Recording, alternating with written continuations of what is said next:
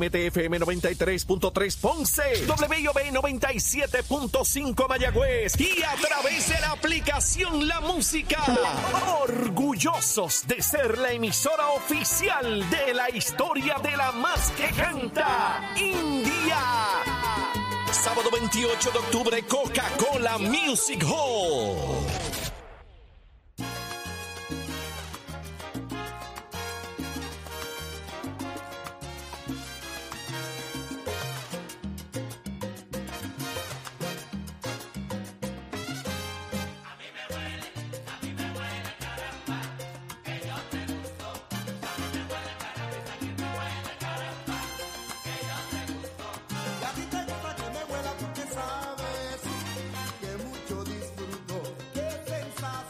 Vamos arriba, Puerto Rico. Comienza una nueva hora en Nación Z por Z93, tu emisora nacional de la salsa. 7 y 3 de la mañana arrancamos esta nueva hora a través del 93.7 FM en San Juan, 93.3 en Ponce y 97.5 en Mayagüez.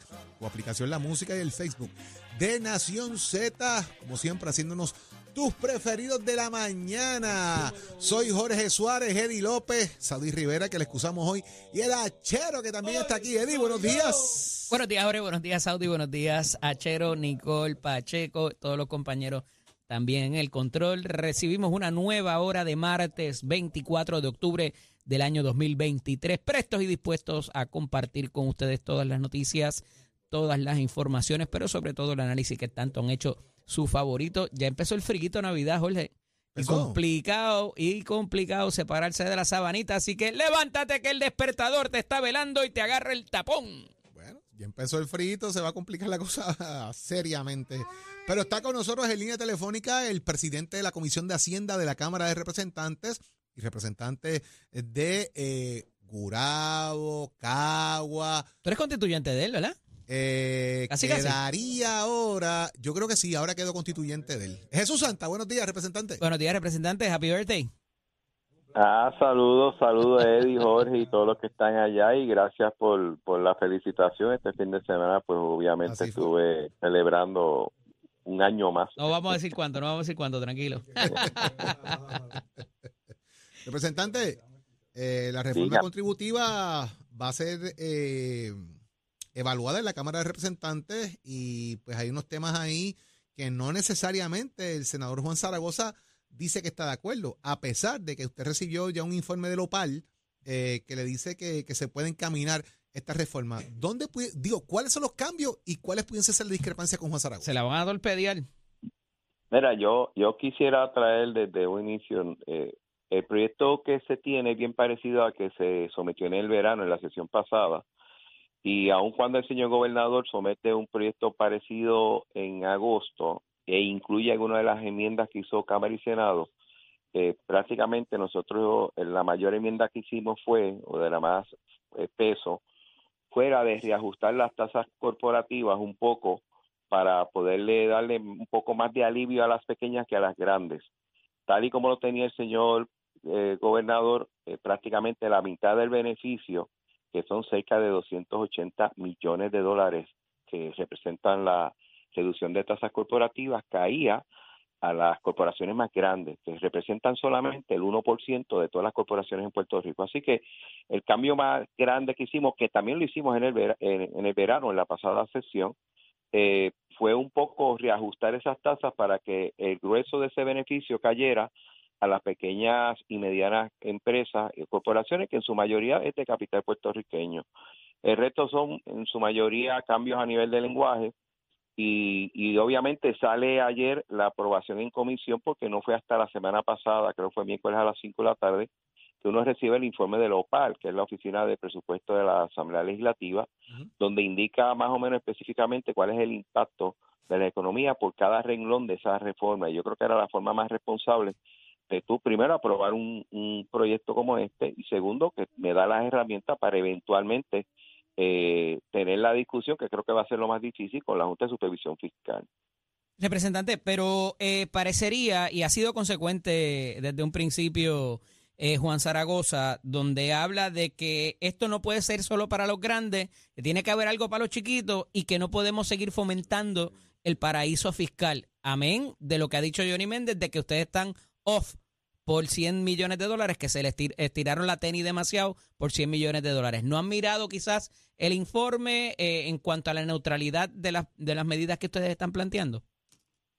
Bueno, eh, primero que todo, ya Juan tiene hace semana y media el borrador del proyecto y hemos tenido comunicación. Yo me consta que el Senado va a hacer unos cambios, pero voy a dejar el Senado que los explique, ¿no? Eh, en ese sentido. Y, y hemos hablado de las inquietudes, pero no está muy lejos del proyecto que se sometió. Referente al señalamiento de Johnny, yo quiero aclarar que fue la Junta la primera que dijo que los estimados de, de impacto de Hacienda estaban muy por debajo de lo que ellos tenían. O sea, yo no puedo dar por cierto el informe de Hacienda y quiero aclarar que Lopal hizo este informe junto con Hacienda y fueron mucho más específicos y mucho más detallados. Así que eh, si él entiende que hay 100 millones de dólares adicionales y que hay que ajustar, pues que me diga dónde los, a quién se los corto, ¿no? Como tal, yo no tengo problema con eso. Eh, pero quiero aclararle que yo no puedo tomar como, como totalmente cierto el informe económico de Hacienda, porque el primero que salió, la primera entidad que salió cuestionando ese número fue la misma Junta. Eh, y me parece a mí que el número que tira los padres es mucho más real. No es que es lo que queramos o lo que no queramos. Eh, te estoy diciendo que nosotros, a nivel de cambios en el proyecto, el mayor fue cómo cambiamos la distribución del beneficio a las corporaciones. El resto de, de los de implementación de, del proyecto, eh, dado que ya el gobernador había incluido muchas de las enmiendas de la Cámara y Senado, quedó más o menos igual. Así que ese incremento Pero- no creo que sea por propuesta, yo creo que es más por un mal cálculo que hizo Hacienda. ¿Cuánto beneficia o no a los ley 60 esta reforma contributiva? Porque Juan Zaragoza parece que eso es parte también de su oposición. No beneficia, al contrario, lo que hace es... Le da un Él habla de las ganancias de capital particularmente, representante. Bueno, lo que lo que hace el proyecto es que equipara el beneficio que tienen los de ley 60 con el resto del país. Eso tiene un costo de 90 millones de dólares, 95 si no me equivoco, según Lopal. Y lo que se hace Pero ¿cómo es eso? Explíqueme esa parte. Tanta gente Eh, vende ¿cuán- acciones y tanta gente vende Ajá. todos los años Mucho. esa cantidad. Recuerda que también eso va a ganancia de capital, entiende propiedades. Ajá. Ajá. O sea que por ahí yo creo que va el grueso de- más está del el- estimado, exacto, como tal. No necesariamente. Digo, hay burbuja que hay puertorriqueños que, el- manejen, hay puertorriqueños que tienen acciones y tienen distintos tipos de instrumentos de inversión, ¿no? Pero, pero obviamente entiendo que la- el análisis de Lopal viene más por venta y compra de propiedades en Puerto Rico, el cual es un mercado bastante grande e interesante. Y que, no Representante. todo, y que no todo está dominado por ley 60. Ok. Eh, representante, ¿vamos a cocinar la crudita o se va a quedar cruda? ¿Por dónde vuela eso? No, mira, yo ya yo vi ayer el Senado, obviamente por descarga, ¿eh? hace eh, somete un proyecto, va a llegar a la Cámara. Yo todavía sigo pensando que, aun cuando no tengo mayores reparos en, en buscar una aprobación del mismo, yo creo que es importante hacer una vista pública para poder recoger los datos y los planteamientos que eventualmente Juan y yo y posiblemente los presidentes de Cámara y Senado vamos a tener que y, y el ejecutivo va a tener que pelear con la Junta. O sea, yo creo que, que la intención ya es buena y todo el mundo va a querer hacer un proyecto como ese. Aquí lo importante es qué base legal, qué base lógica, institucional eh, se va a utilizar para tú ir a la Junta y decirle, mira, este impuesto hay que eliminarlo por estas razones. Pero vamos a hablar en plata, porque ahorita decíamos, ¿verdad?, que eh, este ingreso obe- obedeció en su momento a saldar la deuda de carretera. Si esa es deuda se va a saldar con el, pres- eh, con el préstamo que va a coger a, a cogerle a Barclays a Vertis, pues se está utilizando ese dinero para otras obligaciones quizás eh, distinto a lo que decía la, la- la resolución conjunta que lo creó. Desde el 2021. Se está utilizando para otras cosas. Recuérdate que desde el- de- el- ese dinero llegaba directamente a carreteras y era para ese propósito. Ajá. En el 2015-2016 cae Clovac. Ese dinero va a una cuenta especial de reserva porque hubo un dinero en litigio por los bonistas. Ese dinero siguió yendo a esa cuenta de, de reserva después de la justa, también se mantuvo ese, ese Clovac, si se puede llamar así. Y ahí hubo una cuenta que llegó a tener 14 mil millones de dólares, porque era el dinero que se utilizaba para pagar la deuda, que como estaba en litigio, se tenía que congelar. Una vez se hace el ajuste de deuda, todos esos impuestos que tienen que ver directo e indirectamente con pago de deuda caen al Fondo General desde el 2021. O sea, para ser claro, desde el 2015, Carreteras nunca, no cogía dinero de la crudita. Pero sin embargo, cuando tú ves la exposición de motivos de la ley, el propósito por la cual se crea la ley es para pagar esa deuda. Así que tú tienes aquí dos puntos de vista que tenemos que armonizar y tenemos que buscar la validez legal para poder, digo, en mi caso, si tú me preguntas, ¿votarías a favor? Claro que voy a votar a favor, pero a mí no me preocupa que se apruebe en Cámara y en Senado y lo firme el gobernador. A mí me preocupa es que como no los demás no son los que van a pelear a la Junta, soy yo tener todas las herramientas necesarias para poder defender el proyecto. Por eso es que yo entiendo que es saludable eh, tener algún tipo de vista pública para que todos esos planteamientos se recojan y sean la base que uno pueda tener para defender el proyecto ante la Junta. Ese es mi, mi planteamiento. Bueno, y sí. tenemos el tiempo. Sin duda. Yo creo que es importante eso del Sí, CLOAC porque eso- mucha eso gente no se estaba hablando de eso. No se ve ahí. Representante, gracias por estar con nosotros. Tenemos que darle política. ¿Ya hay decisión tomada de para dónde va Jesús Santa? Jesús Santa va a correr otra vez por el distrito 31 de Caguas y Gurabo y me hago disponible, como ya le he dicho a los compañeros, a que si tenemos la mayoría en la Cámara, ser presidente de la misma. Ahí Anda. está, señores. Para que enjoye. ¿ah? Gracias, representante, por estar con nosotros acá en Nación Z. Un abrazo. Siempre un placer. Buen día. Ya le escuchaste, papá. Jesús Santa vuelve para la Cámara y está Y la va- listo y va para buscando ser la presidente de la Cámara, representante también. Así que eso va a estar de lo más interesante. Pero vamos al análisis. Este segmento es traído a ustedes por Caguas Expressway, donde menos le cuesta un Ford.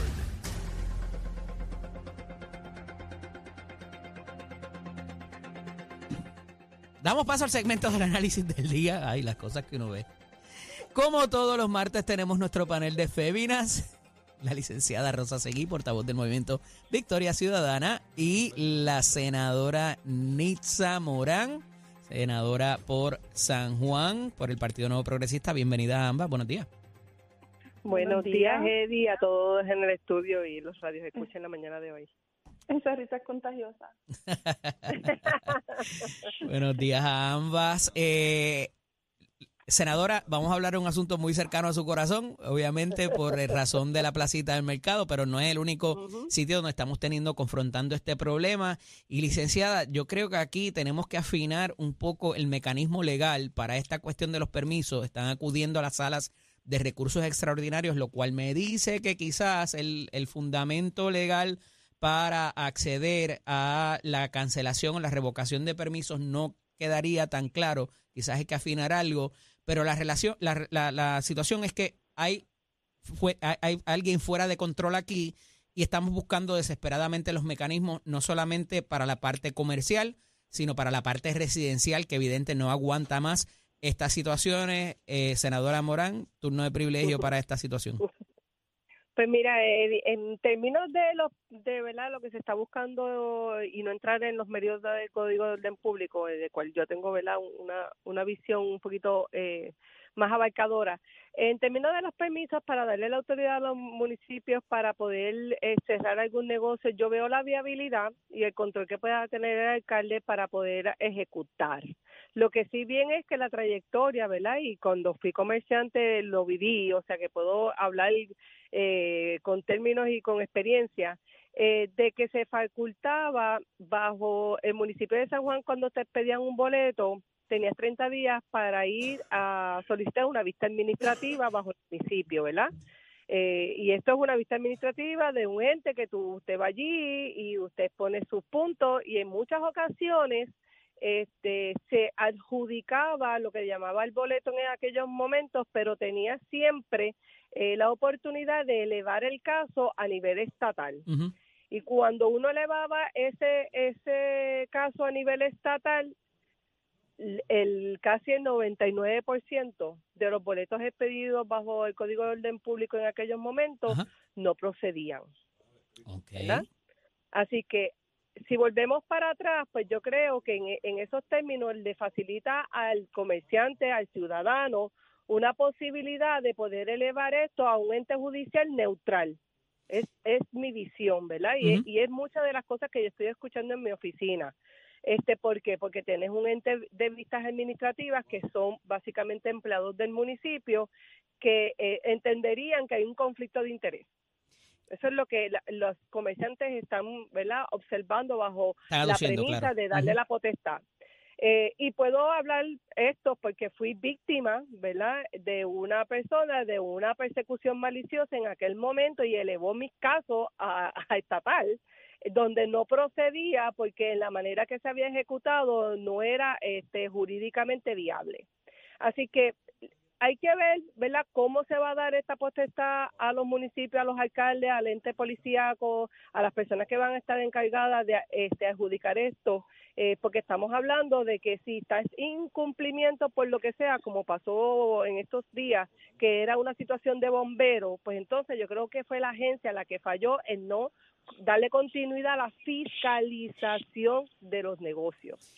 Y ahí, pues entonces entra el ente jurídico que te puede, sin embargo, sí cerrar, porque puedes entonces el bombero decir tú no estás cualificando, no subsanaste lo, lo que se encontró, pues entonces sí, sí tiene esa potestad.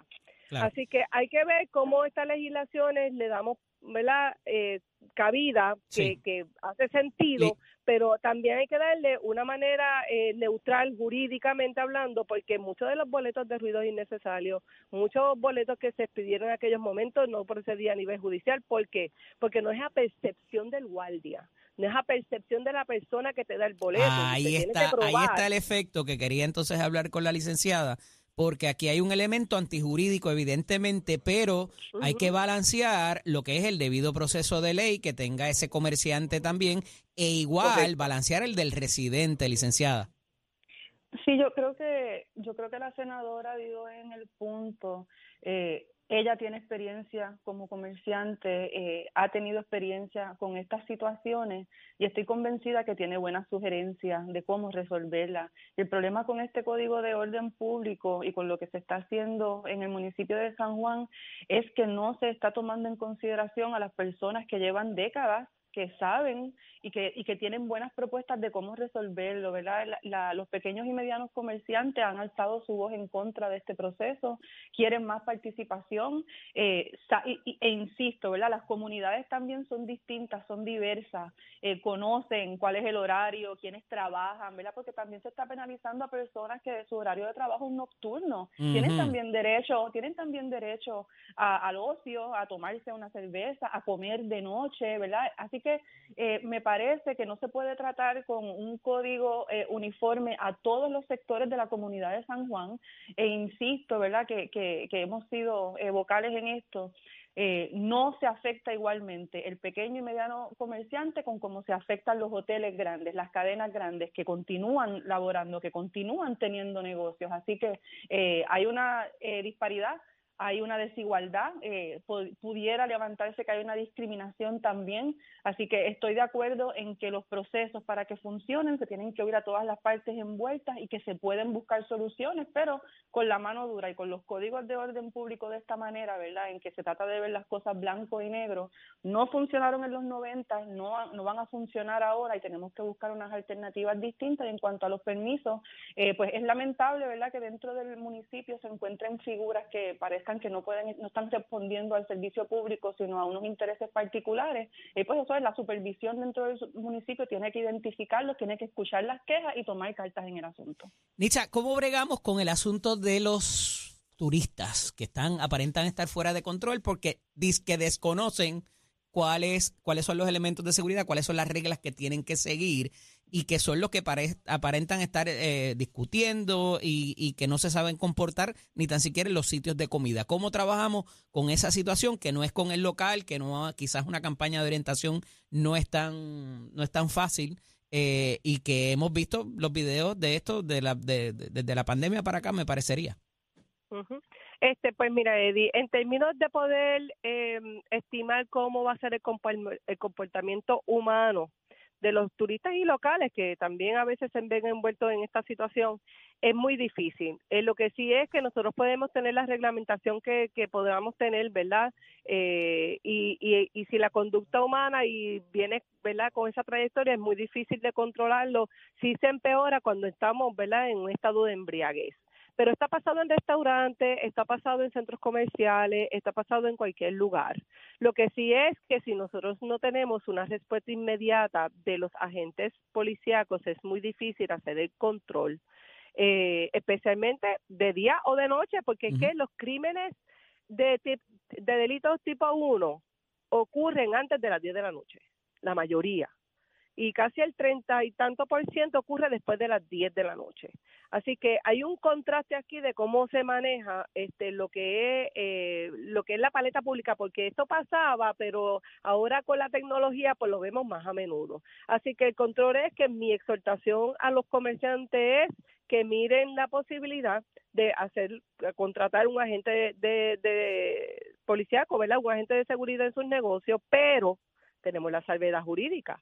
Toda persona yo puedo controlar lo que pasa dentro de mi negocio pero no tengo la salvedad de controlar lo que sucede fuera y no puedo hacer un arresto tampoco, ¿verdad? Porque la ley no, no me lo no me lo no me lo permite.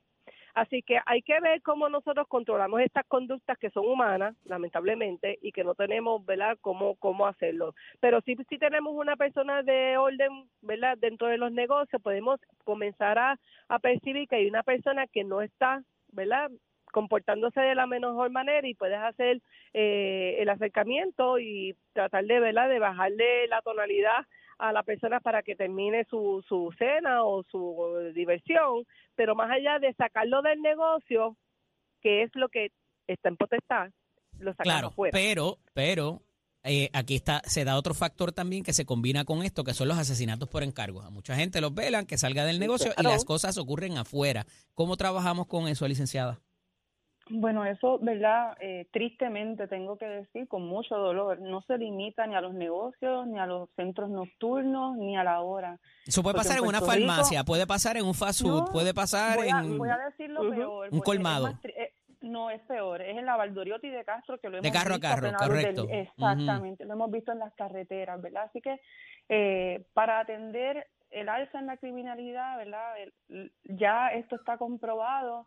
Tenemos que aumentar la- la- las condiciones de vida, ¿verdad? Los espacios vacíos promueven actividad delictiva, necesitamos más personas en la calle, necesitamos más eh, negocios, necesitamos más, más personas ocupando los espacios vacíos, eh, aumentar eh, el empleo, la actividad productiva, ¿verdad? Esto no es una ciencia, descriminalizar, eh, despenalizar eh, las drogas, no verlo como una cuestión criminal, ajá. porque se van a seguir aumentando las personas en la cárcel, pero Claro. no atendemos el problema. Y, ese no es, y esa no es la que- respuesta tampoco que queremos quizás. yo, yo creo Pregunta, que sabemos la, la, la respuesta, simplemente hay que tener la voluntad para hacerlo. Pregunta breve ambas porque se me acaba el tiempo. Ahorita surgió una idea de nuestros oyentes de desconcentrar esto de los focos urbanos, esta actividad, y hacer un tipo de distrito aparte, alejado de donde viven personas. Eh, ¿Qué les parece? Eh, breve porque me queda Yo creo que ¿verdad? la parte la parte urbana de Puerto Rico es muy difícil de configurar de en, en estos tiempos. Te voy a decir por qué. Eh, hablamos de la placita de Santurce. Es placita porque era una plaza de mercado. O sea que eso más de 100 años era un área comercial. Ajá. Entonces se creó un entorno residencial.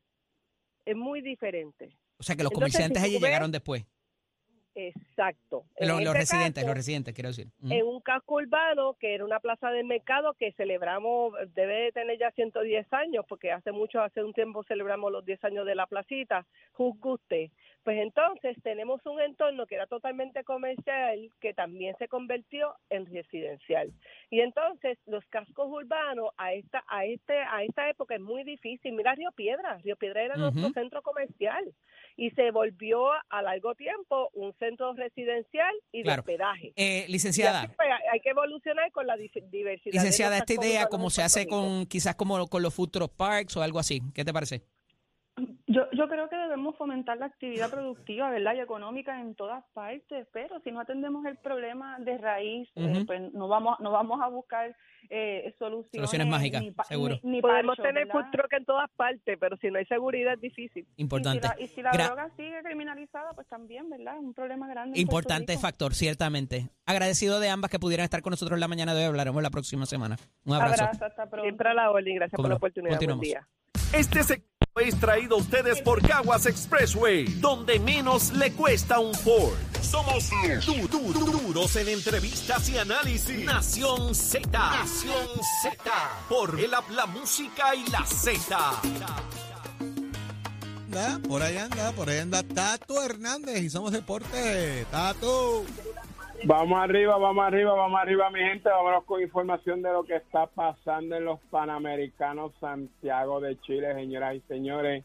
Y estamos súper contentos porque están pasando grandes acontecimientos a nivel de los nuestros, que se la están dejando caer y de qué manera. En el boxeo hay una jovencita que se llama Achilán, que ya va camino para el oro, para dejársela caer y de qué manera. Así que estamos muy contentos con la labor que ha hecho esta joven y también pues ya tuvo su ansiada medalla el panita, el que aprecio mucho, el niño de Toba, Steven Piñeiro, consiguió medalla de bronce en el Skateboarding Park con puntuación de 83.24 en los Juegos Panamericanos en Chile. Así que Puerto Rico muy contento con la actuación que están haciendo sus atletas en estos Panamericanos. Usted se entera aquí a través de Nación Z, Somos Deporte, con el auspicio de Mestre Escoles. Puede ir a mi página Somos Deporte, darle like en Facebook para que siempre se entere de todo el acontecer deportivo. Y Mestre Escoles te invita a que pase por cualquiera de nuestros recintos, ya sea en Vega Baja, Bayamón, Caguas, Ponce, Mayagüez, 787-238-9494 es el numerito a llamar. Compara facilidades, equipo. Oye, ¿a usted le gusta la soldadura, la electricidad? Es una vueltita por Mestre Core 787-238-9494. Que tengan buen día. Chero, give it. Buenos días, Puerto Rico. Soy Emanuel Pacheco Rivera con el informe sobre el tránsito. A esta hora de la mañana continúa el tapón en la mayoría de las vías principales de la zona metropolitana, como la autopista José de Diego entre Vega Alta y Dorado y desde Tua Baja hasta la área de Torrey en la salida hacia el Expreso Las Américas. Además, la carretera número 2 en el cruce de la Virgencita y en Candelaria en Toa Baja y más adelante entre Santa Rosa y Caparra. Además, la 861 desde Toa Alta hasta la intersección con la 167, así como algunos tramos de la PR5, la 167 y la 199 en Bayamón.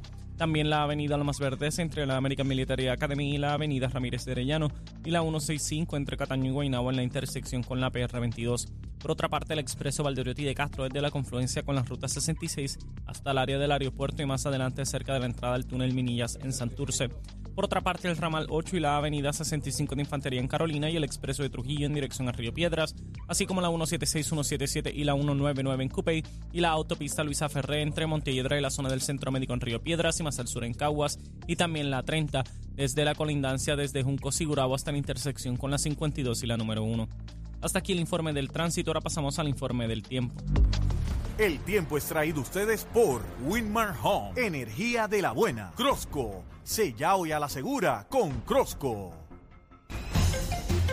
Para hoy, martes 24 de octubre, el Servicio Nacional de Meteorología pronostica para todo el archipiélago un día parcialmente soleado, caluroso y húmedo, con aguaceros pasajeros y tronadas en la tarde para el norte, el sur, el interior, el este y el área metropolitana.